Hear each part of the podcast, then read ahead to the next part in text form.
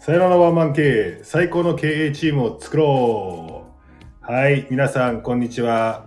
こんばんは。おはようございます。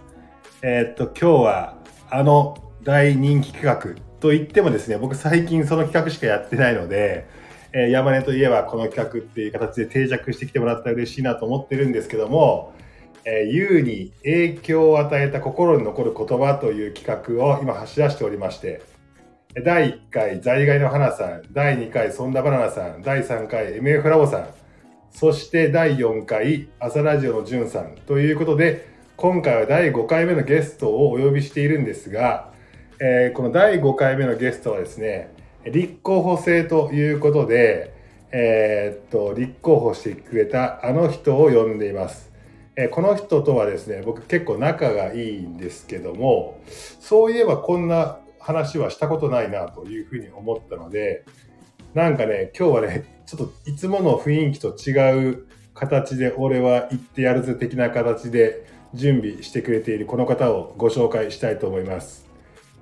皆さんご存知のメイクアップアーティストのコタくんです。はい、皆さん、こんにちは、こんばんは、おはようございます。メイクアップアーティストのコタです。いやー、コタくん、はい。い出たかったんですね。や、出たかったですね。なんか、うんライブでも僕ちょいちょい言ってたんですけど、出たいなって言ってて、はいはいはいはい。で、まゆまゆさんも聞いてくださって、はい出させていただいたっていう感じなんですけど、なんかいいですね。なんかそれ、この企画って、うん、なんか自分を見つめるいいきっかけになるなと、おなるほど。はい、思って、で、それで考えたら、うんなんか本当に今までいろんな人の言葉に支えられてるんだなとそうな思んっかて、ちょっとそれを伝えたいなと思いましてね。 なんかしょっぱなからハードル上げてませんかあなた確かに大丈夫ですか大丈夫です。あれ、第1回から第、えー、と今の段階では、じゅんさんがまだ流れてないんですけど、そうですね。はい。してる時は、ザリハナあ、タムタムから始まり、タムタム、僕、ザリハナ、ソータバーナ、ラボリンと来ましたけど、この中はいでなんか、印象に残った言葉とかありますか、えーっとね、印象に残ってるのは、第1回目の、えー、花ちゃんの、はいザリハナの、うんえーっと、過去は不平等、未来は平等というおー言葉ですね。なぜそれが、なんか、やっぱなんか自分が今回話そうと思う、うんあのー言葉、うんとか、ちょっと思い、思いとかが、ちょっと近いかなと。ほうほうほうほうん、思ってて、結構、花ちゃんのね、話とは結構リンクするとこあるなと思って、そこがすごくピンときて、まあ、心に残ってるなと思います。うなるほど。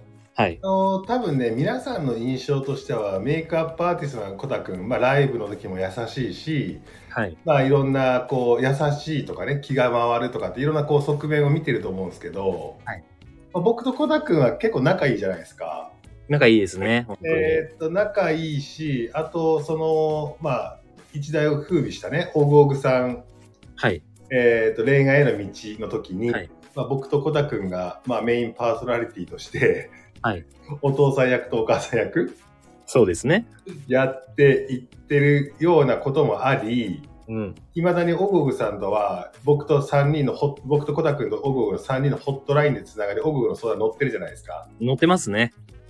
いやね皆さはいん。この、えー、コタ君二面性があってですね、まあ、はい。あの優しくていつもあのにこやかなコタ君とは違う厳しいねはい。側面のねコタ君もあるんですよねそうですね。なんかそういうのをね、もうすぐ僕もスタンド FM やり始めて2周年になりますので、はいちょっと出していきたいなと。あこれを機会にねこれを機会に。いや僕はねスタンド FM の中の一番のサイコパスじゃねえかなっていうふうに はい今年のコタクのサイコパスを暴いていきたいなっていう時にまんまと網に引っかかってきやがったなと思ってるんではいはい。もうあのね、カモがネギ背負ってきたみたいな状態ですからね。きましたねでもなんかかなりの意気込みだったじゃないですかあ、そうですね。なんかちょっと、なんかやっぱね、こういう人なんだっていうのを、やっぱなんとなく、みんなあの今までの僕の、なんかね、やっぱり、えー収録とか配信とか聞いて、あ、こういう人なんだなっていうのを思ってくださってると思うんですけど、はいはいはい実はもっとこういう人なんですよっていうのをもっと知ってほしいなとなるほど思いまして。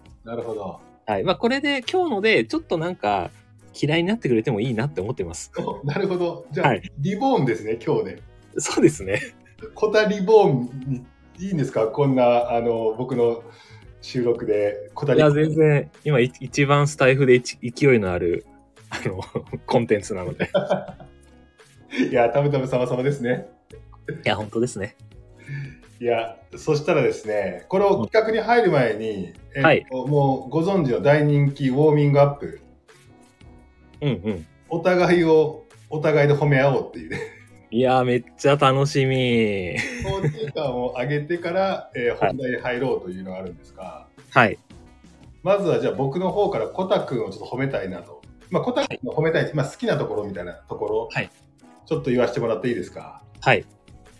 あの、先ほどちょっと話しましたけど、うん。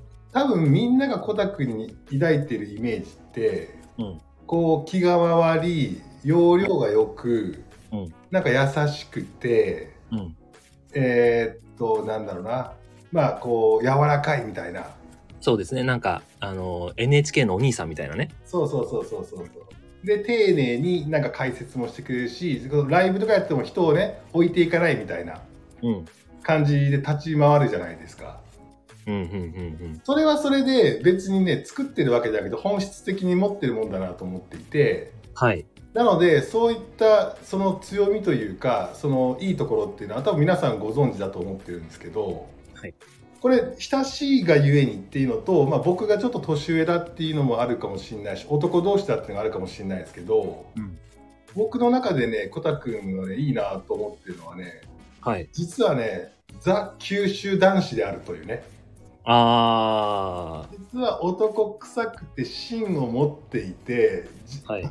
その場に応じて発言はしなかったりもするしその場が壊れるようなことはしないけど、うん、うん。えーっと本心としては超あの男臭いうん、うん。感覚を持っていて、で仕事とかに関しても仕事とかの話もなんだろうなみんなの前ではあまりしないけどうん。 2人とかになった時やった時にそこに対対する熱量とかうん、うん、うん。男たるものみたいなやっぱりあのー夢をつかむぜみたいな男たるもの金は儲けなきゃいけねえぜみたいなうん結構ね昭和男子、まあ、これがいいとか悪いとかって話ではなく、はい僕的にはそういう男子が少なくなっている中でうん。コタ君って結構やっぱそういうのしっかりと持ってる、まあ、僕から言うとしっかりと持っているっていうのが好きだなというふうに思っておりますね。あー、めっちゃ嬉しい。めっちゃ見てくれてる。はいや、嬉しいですね。そうなんですよ。僕なんかあの、義理人情とか好きなんですよ。い、はいはいはいはいはい。はい。いやよくよく言ってますもんね。はい。あの大久保さんとのホットラインで、ぎはい人情にかけるなよってことよく言ってますもんね。 そうですね。人の行為に反するなとかね、道徳心ってきますよね。そうですね。人としてっていう。人としてってよくあの大久保さんのホットラインで言ってますもんね。えそうですね。まあ、1ミリも伝わってないんです けど。いつか公開したいですね、あのホットラインを。そうなんですよね。だから、なんかテクニカル的なところでこう言った方が分かりやすいかなとか、例え話とかめちゃめちゃうまいなと思うんだけど、はいでもダメなもんはダメだろうみたいなところで、まあ、ホットラインでバチッと言うから、まあ、その辺の本質的な部分に関してはダメなもんはダメだと。はい。そしてあの義理人情外しちゃダメだみたいなところとかっていうところはズバッと持ってんなというそうです感ね。じですね、多分これはねなかなか表には出てない感じはいの,、あの話でこあのオグオグとのライブの時も僕がそっち側に回ったりするからうんうん。タ君はどちらかというとそれをマイルドに例え話で分かりやすくオグオグに伝えるとかリスナーに伝えるってことをやってくれてるんだけど、はい。まあ、実はコタくんもそういう熱くて強くて昭和男子みたいなところをかなり持ってんなというふうに思ってるのでちょっと今日のね名言のところでその辺も出てくるんじゃねえかなと思って僕は期待してますはい。ぜひ期待しててください。はいそれでは逆にコタさんの方から僕をちょっと褒めてもらっていいですかはい。えっとね、山根さんのいいところとか、褒めたいところって、やっぱり一番はみんな言ってた男気っていうところだと思うんですけれども、僕の中でも。ただ、それをもっと僕は、あのーなんかちょっと深掘ってみたいなと思っていろいろ考えたんですよ。はいはいはいじゃあそれって何、なんだろう山根さんのみんなが言ってる男気って何なんだろうって思ったら、あのー覚悟の強さだと思います。おおはい。それは何かっていうと、でも山根さんって相談役に、あのなることが多いじゃないですか。はいはいはい。はい。相談されたりとか、まあ、自ら相談のとこに行ったりとか、 そうね。はい。そういうこと多いと思うんですけど、けどそれって僕すごいパワーがいることだと思ってて、はいはい。なんか誰かのことを深く知ることってすっごいカロリー使うしすっごい勇気とかあの覚悟がいることだと思うんですよその人のそれその悩みを一緒に背負うつもりじゃないとなんか聞けないじゃないですかはいはいはいはい。一緒に深いとこ行けないじゃないですか、はいはいはいはい。で一緒に深いとこ行こうぜっていうあのなんだろう覚悟とか信念とかそれが相手に伝わんないときっと相手は話してくれないんですよね、うん。ちゃんとそれを、あのー出してくるくるし山根さんってそれをちゃんと安心感があるしでその覚悟っていうのが相手に伝わるっていうことはその覚悟がしっかりあってそれがすごい強いところっていうところがめっちゃ山根さんのいいとこだし好きなとこですね。なるほど。ありがとうございます。あの、今僕それ聞いてて思ったのが、うん、確かに意識はしていて、はい、あの、人って自分のことを見つめ直すのが、見つめるのが怖かったりするから、はい、一人ではなんかこうね海に潜るって表現をした時に素潜り程度の10メーターぐらいまで潜って上がってきて毎回それを繰り返してるんだよね。うんうんでうんそれうんなんそれではなんなんかこう潜った気になってって課題を見つけに行った気なんだけど毎回毎回10メーターで上がってきてしまってうん本質のところに気づいてない中で毎回判断しててなんかモヤモヤしてるっていうことがああると思っていて、うんなんか僕漁師の息子なんではい海全然怖くないんでうんうんうんうん一緒に潜ってやるとなるほど。で一緒に潜って潜って自分が今まで一人だと潜ってな潜れなかった以上のところまで潜ってうん、なんなら酸素ボンベ貸してやるとはいで潜って潜って潜るとすごい暗いとこ行くじゃないですかはいはいはいこ。の恐怖も一緒に一緒になって耐えてやるから俺もそこは怖いんだと実はうんうんだけどそこで潜って潜った結果誰かとじゃないといけないしうん、は潜った結果こうしろとは僕は言わなくていはいはい。初めて潜ったっしょここまでとなるほど。どう思ったって言ってそれが正しい自分が本来うんやりたいことだったり思ってることだったり行動したいことなんじゃないのっていううんイメージなんですよね僕の中では。まあそこのためにああだこうだとかっていうちょっとした仮説とか俺こう思うぞみたいなこと言うけどうん、そっちに引っ張ろうとは全く思っていなくてはいなんか一緒に潜ってやるその恐怖を俺も一緒に味わってやるから一緒に潜ろうぜっていう感じのアプローチなんですよね。なるほどなるほど。なので、なんか別に背負ってるわけじゃなくて、もう僕この課題は僕の課題ではないと思ってるけど、はい。だから俺が何とかしようとかはもうおこがましくと思ってないけど、うんうん。何とかするのは君だけど、一緒に潜ることまでは手伝ってやるっていう感覚ですかね。なるほど、なるほど。言語ができました。 いや、すごいなと思ってね。本当に。なんか本当深いとこまで行きますよね。うん。なんかそこまでを、なんか誰か一人っていうよりも、みんなに対してなんで、すごいなと思います。 いやーそれがまたコンテンツになると面白いですけどね。そうですね。まそれを、それをブロコグンテンツにしようという横島な自分もいるんですけどね。あ、はい。 まあまあまあ、それはわかりますよ。潜った先に、なんか、食べれるもんがないと、果実がないとね。果実がない と。こんなとこ潜らせやがってってなりますからね。いやー海底にはね、美味しいカニがね、潜んでますからね。そうですねは。海底にしかいないものがありますから。取れづらいものほど、あの、深いとこにあるほど、ものほど美味しいっていう。そういうことですよ。はい。何うまいこと言い合ってるんですかこ れあーということであいいですねウォーミングアップあったまりましたね温まりましたね。いやそれではちょっと僕ね今メモ取る準備しながらじゃあ行きますよはい。それではコタさんに影響を与えた心に残る言葉1個目を教えてくださいはい。全部で今回3つ用意してきました。いまず1つ目は、全体を見なさい。おシンプルですねシンプルなんですよ。すごいシンプルだし、え、なんか深そうで深くないみたいな 感じの言葉ではあるんですけ ど、この全体を見なさいねなんとなく今のピンときましたけど、はいこれはえー、とどれぐらいのタイミングの時に誰から言われたのか、もしくはなんか自分でひらめいたのか、これどうだろはい。今回の話すのは全部人から言われた言葉なんですけれども、えー今回の今話した全体を見なさいっていうのは、なんか僕のなんか心に残っている言葉のまあ原点にして頂点的なあれだなって今回思って、う。うん。それは18歳の時かな。はいはいはい。えー僕はあの、高校がよく話してるんですけど、まあ演劇の学校行ってて、うん。うん、舞台の学校で、まあ役者さんとかを目指してたんですけれども、えーまあ、学校外の、えーと活動で、まあ、ワークショップに行ってたんですよね。うん。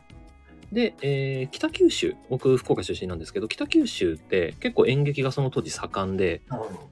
よくなんかいろんな外部からいろんな有名ななんかあの演出家の人とかいろんな人を招いてワークショップやってたんですよ。うん。で、その時に僕行ったところで、えー言われた言葉なんですね。で、それ言ってくださった方は、あのー、ほとんど劇団四季うん。で、えーずっとなんか「ライオンキング」だったりいろんな、えー本当に大きなところの照明をやってた方なんですよ。照明、はいはいはい。そう舞台照明をやられてた方でうん。で僕、あのー舞台照明ってそんな興味なかったんですけどそうだよね。そう まあけどなんかやるやることになっちゃって、うん。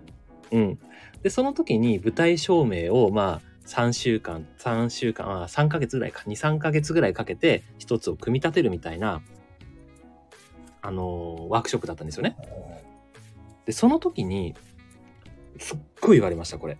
まあ、要は、あの、ものづくりにおいて、うんでも何でもそうですし、もう、これに限るなって僕はすごい思ってて、うん。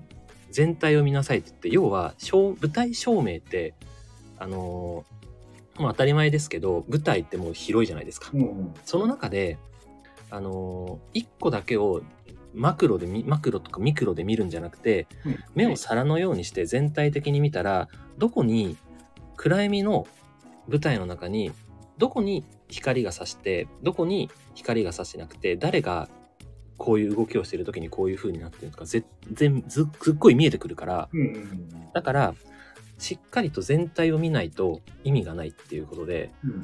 で、さらに言われたのは、あのー舞台で人見たいんだよと。ああ。地面照らしてどうすんだよと。ああ。うん。だから人にす、あのー照明を当てるような、当てれるような、あのーなんだ、人が見て、ちゃんとその、見せたいところに目が行くようにしなさいと。なるほど。はい。それが、すごいなんか生きてますね。なんか、それ以外の言葉全然覚えてないんですけど、それだけすっごい覚えてます。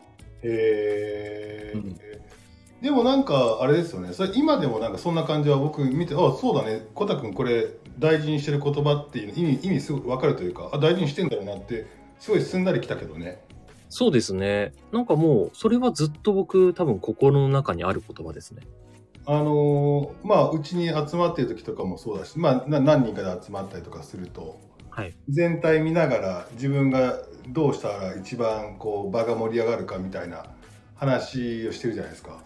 そうです ね。で盛り上げる時もあればあもうこれ大丈夫だなと思ったら一人携帯いじいじする時もあれば そうですね、そうですね。でもいじいじしながらも耳がこっちの話聞いてたりみたいな話ではい。確かに視野はかなり広いなっていうこととこのこの状態全体の中でどういうことをしたら全体が良くなるんだろうなっていううんうん、感じは常になんかどの場所でもやってんなって感じはするんだよな。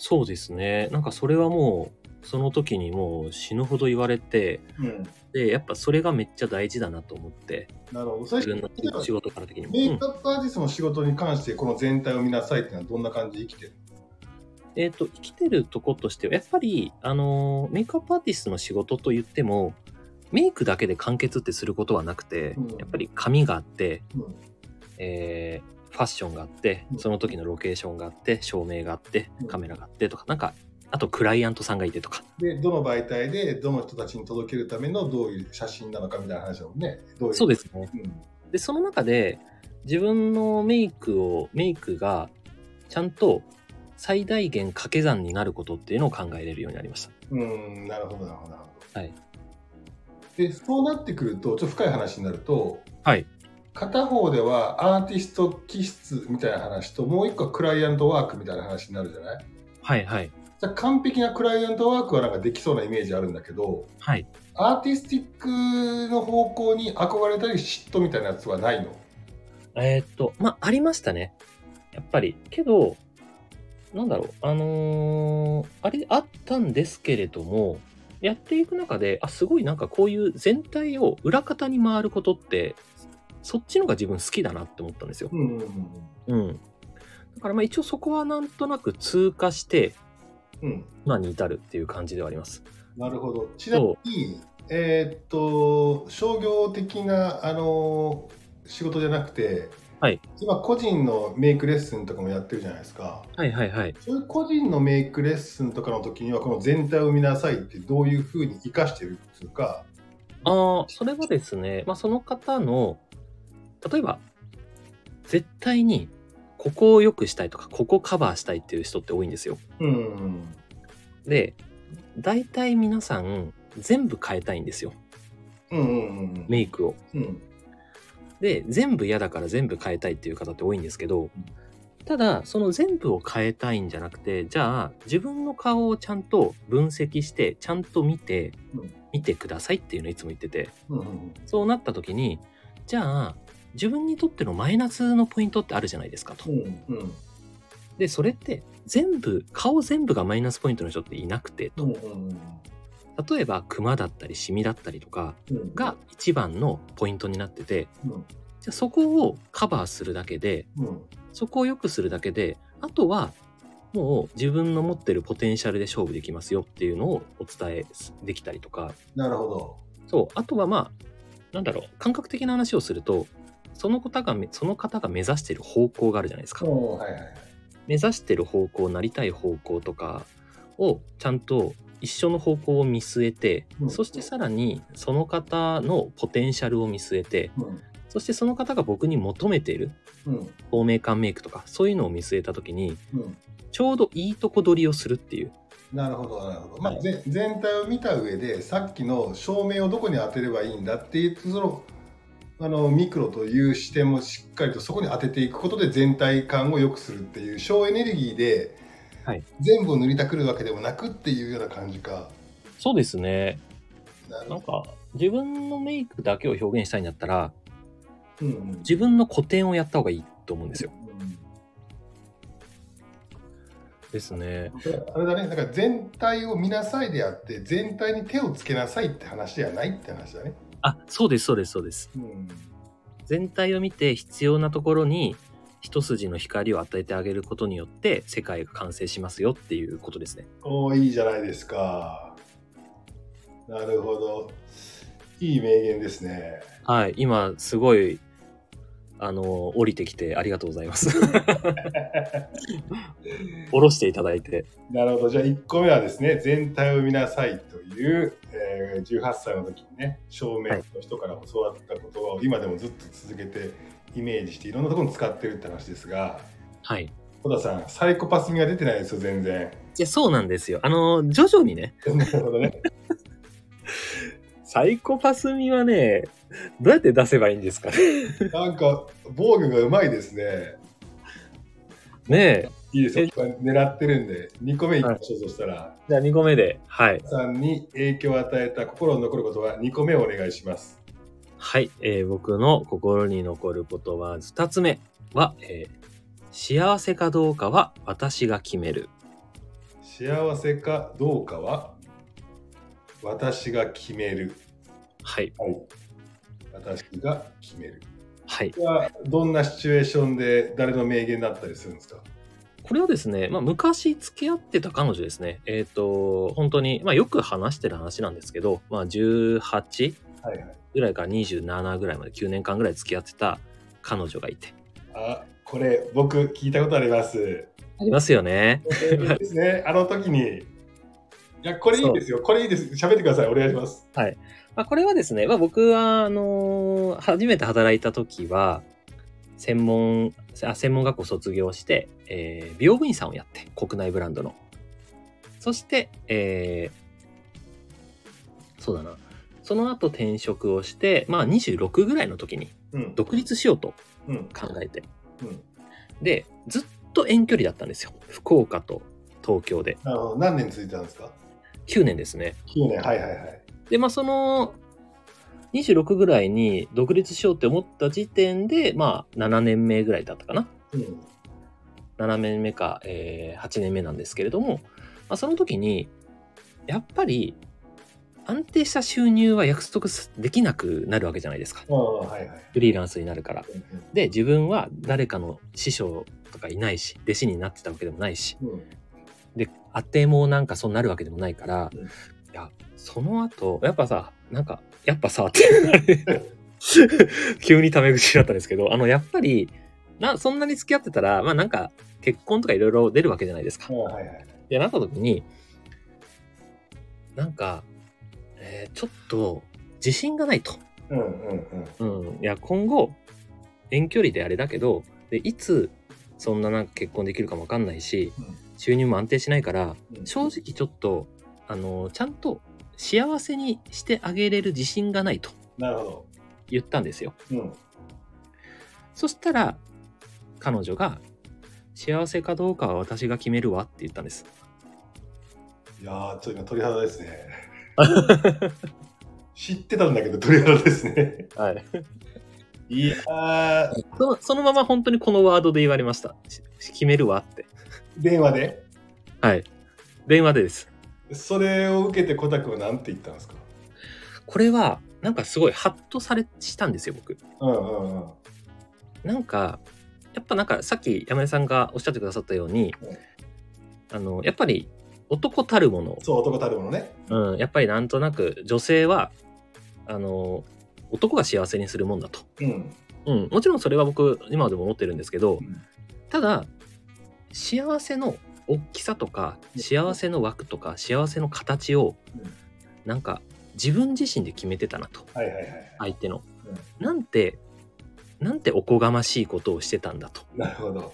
うん、でさらにもっとなんだろう相手を信頼しろよ俺って思いました、うんうんうんうんうんうん、そう思いましたねなんかうん。なるほどなー。信頼できてないんだなって思ってなんかそうか。自分自身が好きな彼女のあのことを信頼できてない俺すげえなんかダサいなって思いましたなるほど。でも俺、コタくんの気持ちもわかるけどな、そんなこう自分が好きな女性だからこそ、えーっと、自分がやりたい方向でフリーランスになるっていう自分の信念とかやりたい方向性の中で、はい出てくる金銭的なデメリットっていうのを負わせたくなかったりとか、はいえーっと、自分がやりたいことによって、それを巻き込むことによって、うんまあ、金銭的な面とかっていうのは一つの幸せなお大事なファクターだから、はいそこが実現できなかった時なんかわがままに付き合わせさせてしまうことによってその可能性はあるよねっていう話じゃないですか。そうですねうん、だから多可能分性であってねそこから頑張るしっていうのはあるけどはいそれはだから逆にさっきの相手のことを考えてなかったなとかっていう話もではなくて僕には相手のことを考えたから出た言葉だろうなとは思ったりするけどね。ですね。そうね。なんか、そうなんですけれども、なんかなんだろうね。なんだろう。えっと、多分向こうは、僕のこと信頼してくれて、そう言ったんですよ。腹くくってくれてたんだよね。そうですね。だから、なんか、まあそれが嬉しかったし、なんかそんなことを言わせた自分が恥ずかしかったっていうのがありますね。なるほど。これまたね男とか女とか言ったらいろいろ言われそうですけど九州の女は肝っ玉座ってますな。そう。だから、なんかね、あのーそのあたりの、やっぱ義理人情とか、そういうとこ大事ですよね。 うん確かになこれ言われたらちょっとね男としてははい頑張らなきゃいけないなと思いますよね。思いますよね。うんはい。ここまでなんか腹くくってね相手が腹くくってくれてんだからはい。俺も頑張らない俺がが何とかしないとさらになんか燃えるよねそうですね。頑張ろうって思いますよね。いやこれねあるあるでさ、はいなんかこう男性まあ付き合ってる男性がピンチな時とか悩んでる時とかにはい。一緒になって不安になる人とうん。いやあんただったら大丈夫よっていう人とこれね、女性リスナー聞いてたら、後者になったらね、最高の揚げまんですよね。いや、本当にそう思います。これ、僕の話していいですかもちろんです。もう多あ分の、聞きたかったです何。個か放送では言ってるんだけど、はい、 33の時に会社の役員やって、あのいろいろと鳥取でやってってね、はい。同級生とやったからこう、まあ、最初の方向性合わなくて、まあ、いきなり自分で決定して、まあ喧嘩別れみたいになって、やめて、うん、うん。明日からどうしようかなと思った時に、初めて仕事しして初めて6時ぐらいに帰ったら家族団らんの場があってそこに。はい、はい。で、あ、辞めてきたっつって、明日からまあ仕事出ないわっていう話したら、はい。まあ黙ってた奥さんが子供たちに飯を食わせながら、はい。僕はぼーっとソファーに座ってたら、はいまあ一段落した瞬間に、はい。スポッと見て、はい多分一番自分が不安で、まあその当時奥さん働いてなかったし、うん、うん、うん、うんっ。ていう中でいくと一番どうすんのっていうじゃあ明日からどうすんのよって言いたくなるんだろうなっていうのは普通なんだけど確かに、確かに。そこをぐっとこらえまああなたはあなただったら心と体が健康だったら何とかしてくれるわよって言ったんですよ。はい。めっちゃいい。だからそこで僕はね大号人生で初めて大号泣したっていうワンワン泣いてしまったっていうのがあってうん。だから今の状況もなんかちょっと似てて小田君はいその時に不安を煽られるようなどうすればいいのじゃあ私たちとかあいや明日からどうすんのっていうことは多分よっぽど言いたいんだろうけどうん。それを言ってしまうのかその目の前の相手を信じて、えーしケツ叩くのかというかうん。信じるのかっていうのでそれをまた言葉に出せるのかっていうのでえらい違うよね。そうですね。いやー男はそういうの弱いですね。いや、弱いですね。やっぱなんだろう。あのーこの人にはかなわないなって思うような、そうそうそうそうなんか、女性になんだかんだ惹かれるんだなと思いますよね。なるほどね。いや、全然サイコパスが出てないじゃないですか。いいね。なんだよ、出てねえじゃねえかよ。いい人で終わってる。なんなら俺のエピソードを引っ張って、二人が今いい話になって、そうだねって言ってんじゃねえかよ。なんか、深夜1時ぐらいのテンションですよね。いやー、いいですね。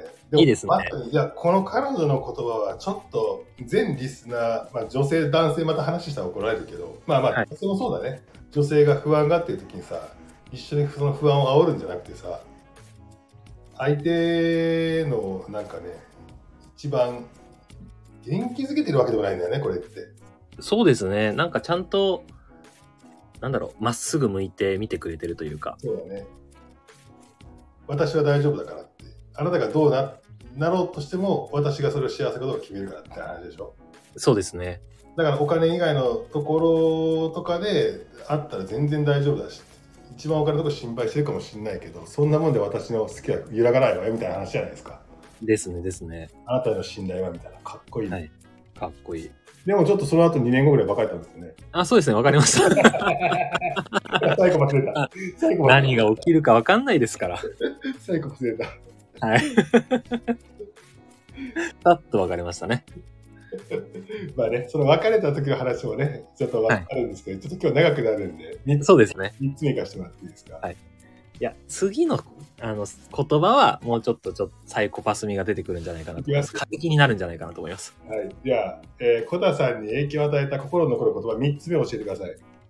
はい、僕が、えー心に残ってる言葉3つ目は、雨が降っても自分のせい、雪が降っても自分のせい、槍が降っても自分のせい。です雨が雨が降っても自分のせい、雪が降っても自分のせい、槍が降っても自分のせい。はいあー昭和男子が言いそうな言葉で ぶち込んできましたね。はい。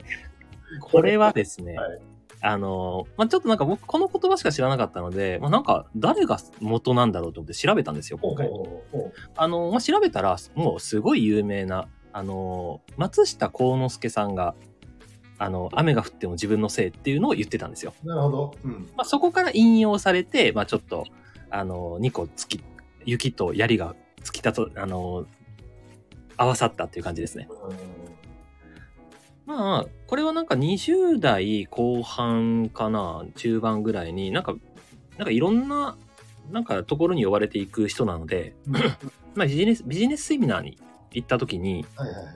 まあその人に、まあ誰かも覚えてないし、うんどんなとこでやったか覚えてないんですけど、その言葉だけすごい覚えてて、うん。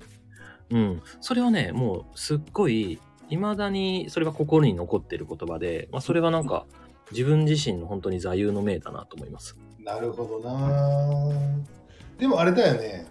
なんかこういうのって、まあ、自己啓発の中の1番目か2番目ぐらいにある話、まあ、1番目にある話かな。うんうんうんうん。でなんかねみんながよく言ってる話であるけどはい。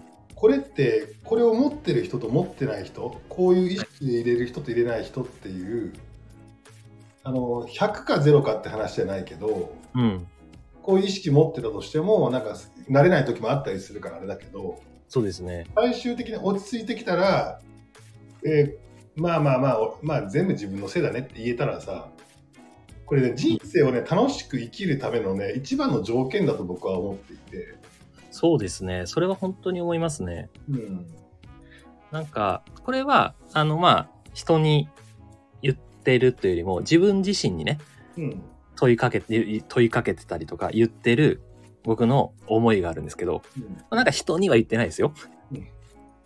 人には言ってないんですけど、今、自分が思ってたよりもうまくいってない人っていたりするじゃないですか。自分自身もそうだし。うん、うん、そういう人、そういう人とか、そういう自分に言い聞かせてるのは、もう恋愛でも仕事でもうん人生自身に、人生にうまくいってない人って多分いると思うんですよ。うん、そういう人に言いたいのは、こうなるって知ってたよねって言いたい。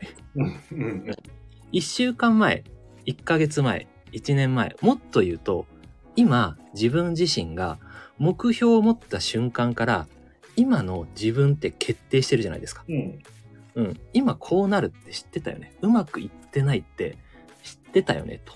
そして、さらに言うと、今自分に大きな目標があったとして、うん、今のままじゃそうならないことって知ってるよねと。うん、うん。で、もう自分自身に言ってることですよ、これは。うん、あの、自分の目を自分で隠してるくせにうん、人の環境、人とか環境のせいにするなよ、ボンクラがって思うんですよ。あ、出た出た出た出た出た出た出た文句が出た。うん。 まあ、あの、ボンクラっていうのはあれですからね。あの、 先が見えない人のことですからね。自ら。なるほど。そう思いますね。なんか、まあ、こういう時に、なんか、極論持ってくるバカがいるんですけど、うん、うん。なんか、天才とかは別ですよ。うん、うん、地震があった、なんか、不幸があったとかは別ですけど、うん、うん。 なんか、絶対、こうなるって分かってるじゃないですか。うん、今これをしないとこの未来が待ってないのに寝てませんって昼寝してませんとまあ、昼寝してるでしょで友達とランチ行ってるでしょとうん、でなんか眠いから寝てるじゃないですかうん、でなんか規則正しく健康にとかいうのって今やっぱあると思うんですけどうん と、かまあホワイトにってあると思うんですけど自分のなりたい未来をつかむんだったら寝るなと思います寝るな、起きとけっていう。睡眠時間なんて2時間あれば足りるから、起きて働けって思うんですよ。そうだね特に、はいまあまあまあ若い若くて経験も知恵も何、ね、けあの人脈も何もなければね、うんあのそうです他の人よりも費やせるのは時間しかないもんねって話をね、そうですね。まあそこはね、すごく思うし、逆にうまくいってる人も、こうなるって知ってると思う、知ってたと思うんですよ。んうん、今、事業も恋愛も全部うまくいってる人も、多分、その目標を持った瞬間から、うまく、あのーこうなる未来が見えてたと思うんですよ。まあそうだね、はいあとはあれだねその例えば今の時点が例えば、えーっと目標が10に対して5だとしてもさはいそこに対して他人のせいとか世の中のせいとかに周りのせいとかにし続けるのかそうですね。 5, 5, なのは自分のせいだなって思うのかで残りの5点を取りに行ける素質があるかないかって決まっちゃうじゃない。そうなんですよ。成長につながんないんですよ。人のとか環境とか。親とかのせいにすると。そうだね。で、極論言って天才が起きてダメだとしても、それはもう自分の運命だから仕方ねえよなって話だし。そうですね。そうそうそう。なんかね、それはすごく思いますね。なので、もうどんなことがあっても自分の責任っていうのは思ってます。うん。うんそうですね。はい。ちょっと昭和なんですけど、考 えが。まあ、そこはでもそうなんじゃないの。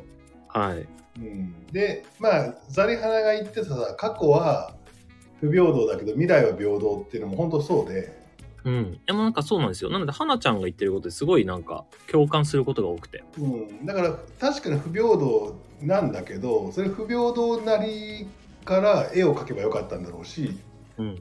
だけどその未来に関しては平等だからさ君がこれから他責ではなくて自責でどこまでやるかっていう話だしうんうそん、こに対して言い訳すんなよみたいな話があるじゃん。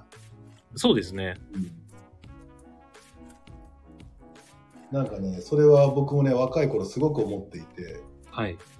なんかあのー若い時になんか足を、僕はよくチャレン、まあ、鳥取の中でだいぶチャレンジする方だってリスクを負う方だったからはい。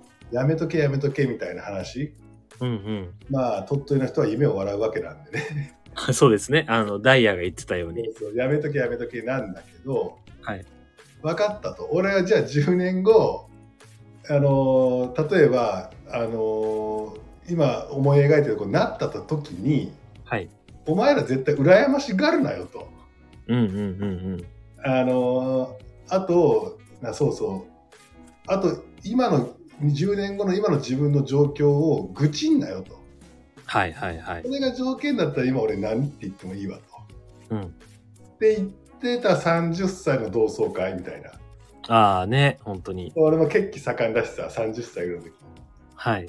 で40歳ぐらいになったらさ案の定僕はやりたい方向性でそこは掴んでたなと思ってるしうんうん。だけどそいつらはもう羨ましいよないいよなみたいな話お前はいいよなみたいな俺はさって愚痴ばっかりなんだようんうんうんうん。お前らが寝とる間も私は寝てねえわって話だったしうんなんとなく諦めて諦めてなんか諦めずにいろいろあったわこっちもみたいな話があってはい。だから僕はどんな決断をしてもいいと思うんだけどそれが他人から見てなんか逃げてんねとか何でもいいと思うんだよ別に人の決断にさああだこうだ言う必要はないからそうですね。いいと思うんだけどその代わりさっきの自分の責任だから自分が決めた行動の連続が未来を作るからだったらその決めたことに対してああだこうだ言わねえからその代わりお前もそこに対して愚痴ったり、えー言い訳したり人を羨んだりっていうことやめろよっていうのは思うよね。ですね。今の自分を作ったのは、今までの自分なんでね。そうそうそうそう。やべえちょっとブラックが出てきたぞ。いや、けどそれはすごい思いますよね。まあまあそうだよ。そうですよ。優しいインターネットかなんか知らないですけど。 ああそうだねそうなんだよなだからまあ今風潮的にさあの一人ああだこうだ言うのにダメだって言うから別に言言わないけどそうですね。言ってないですもんね、 実際に。そう言わないけどだからまあ決めればいいんじゃん自分でって話だけどそうですね。でも自分が決めたことに対して後からいいなとか羨ましいなとかあのお前特別だもんな環境良かったもんなみたいなうんうん。そういう人に限ってさ、いやー山根さん努力したもんねとか、山根お前努力したもんなとか言わないんだよね。そうですね。お前環境良かったなとか、 うん、全部そっちかよみたいな。ですね。なんか、あとどうやったのとか。うん、なんでテクニックだよみたいなね。そうですね。テクニックじゃないから。じゃあちょっと小竹はあの自己啓発教、小竹を自己啓発のあの宗教にしましょうか。あ、いいですね。じゃ あ、宗教法人を立ち上げるときは、あの、相談に乗ってください。いやー、なるほどな。まあでも、ちょっとこの3つのことは全体を見なさいと、幸せかどうか私が決めると、はい雨が降っても自分の責任、雪が降っても自分の責任、槍が降っても自分の責任っていうよね。まあ、コタ君を象徴してるっちゃ象徴してるけど、やっぱりね、 はい。コタ君が常に出してる優しさのトーンとはちょっと違った。そうですね。裏コタですね、これ。ですね、ですね。まあ、全体を見なさいは表コタだけど、はい。まあ、幸せかどうかは私が決めるっていうのも、まあ、表コタ、裏コタ、両面かな。はい。 3番の自分全部自責だってやつは、これはもう裏コタですよね。そうですね。いや、この3番持ったコタくんが、本気でコタくんの意見で、あのバンバン言っていいよっていう時にみんなに何って言うか僕は期待したいですね。あー、なるほど。泣かすんじゃないかと思いますよね。でもさそれってさ昔だったらさ はい。結構言い合ったりもしてたじゃんなんかまあそういう空気だったじゃんはい、そうですそのね。価値観に踏み込んで自分の価値観を押し付けるみたいなやつがよくあるじゃんあったじゃん、はいあれって確かに一方ではなんかそれやめやめた方がいいよねってのはあるけどうんうん。あれって言うことによって自分がじゃあほんまに言える人間かって言って俺も頑張らなきゃいけないなみたいな話になるじゃですね、ですね。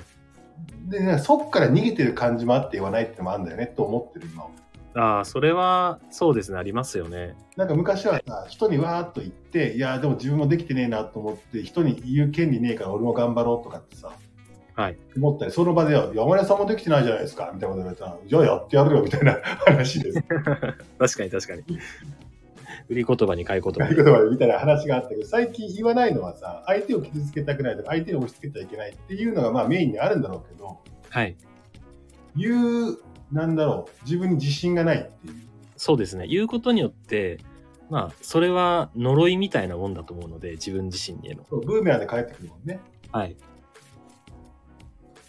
ていうような風潮はありますが、ですね。まあ、無限実行よりも有限実行の方が僕はすごいと思ってるので、うん、うん。そうなんだよな。いやもう、コタくんもちょっとこれからあれしてくださいよ。はい。あのーその、可愛い感じのアイコンと、使ってる人、はい。めちゃめちゃブラックコタアイコンで、はい。今日はブラックコタですみたいな。ああ、なるほど、なるほど。アイコン変えてね。アイコン変えて。はい。 それはいいですね九州九州男児コタですみたいな。はい。で、あれ、あれ歌ってくださいよ。長渕剛の一番大好きな曲、マイセルフ歌ってくださいよ。マイセルフですね。まっすぐ、まっすぐですね。そうですね。まっすぐ息、手ですね。うんいいですね。 コタくん、この前ほんとカラオケでさ、なんだっけあれ、えー一番最初歌ったのは、えっ、と、一番初めに歌ったのは、ラッドウィンプスの、そう、えっ、と、あれですね。スパークルで。スパークル歌って、高い声で、綺麗な感じで、表コタで歌ったと思ったら、2曲目に歌ったのが、長渕剛のマイセリフでした からね。はいあ。れ、ぜひ、 1991年ぐらいのアルバムに入ってる歌ですよ。気になる方は聞いてみてください。いい曲。いい曲ですね。あれ、多分ね、確か Apple Music にも、えーはい。 Spotify にもありましたから、はい。あれいい曲ですよね。あれ、いい曲ですねは。ぜひ、あの、うだつの上がらない人たちは聞いていただければ。悪い ぞ。いや、そんな感じで、じゃはいあ、コタくん、今日の感想をちょっと聞かせてもらっていいですか。いや、なんだろう、なんかすっごい、頭の中で一応整理したつもりなんですけど、なんかちょっと、人に話すことって僕なかったんで、こういうの。はいはいはいはい。うん、だからすごい言語化できて実際に言葉として発することによってなんかさっき言ったみたいに自分自身頑張ろうと思えるきっかけになったので本当にありがとうございますそうですね。槍が振っても自分の責任ですからね。そうですねうん頑張ろうと思いますなるほど。ということで、はいまとめたいと思うんですが、はいないですか、もう最後に残したことは。あえ、はい。勝手に呪術つなぎしたいんですよ どういうことどういうことあのー紹介したい人がいるんですあの、呪術つなぎ系はい一本一本走ってるんですけど、はいあのーちょっとあのー番外編ではい。この人のはい。言葉聞きたいし絶対面白いなってうん思う人がいるんですえ、もうオファー出してるんですかオファー出しました。 OK です。じゃあ OK です。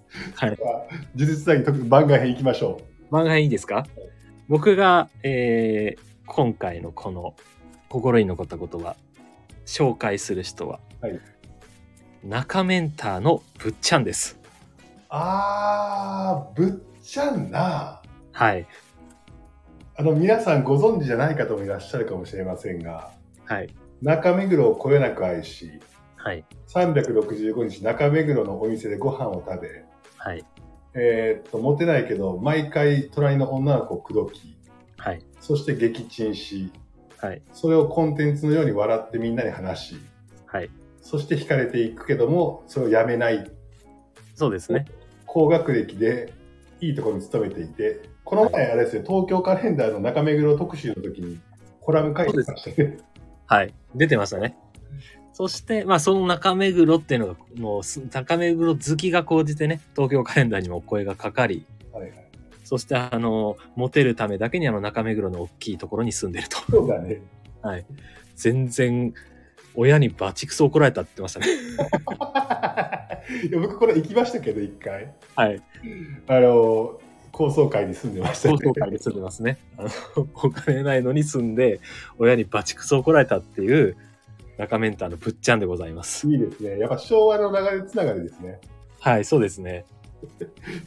いや、ぶっちゃんは確かにつかみどころがないからちょっと面白いな。ですね。えー、ぶっちゃんなんて言ってましたやりますよって言ってましたかやりますよっていう感じでした。バーチクソ決めてやりますよって言ってましたか、はい。光栄ですって言ってました。 なるほど。 はい。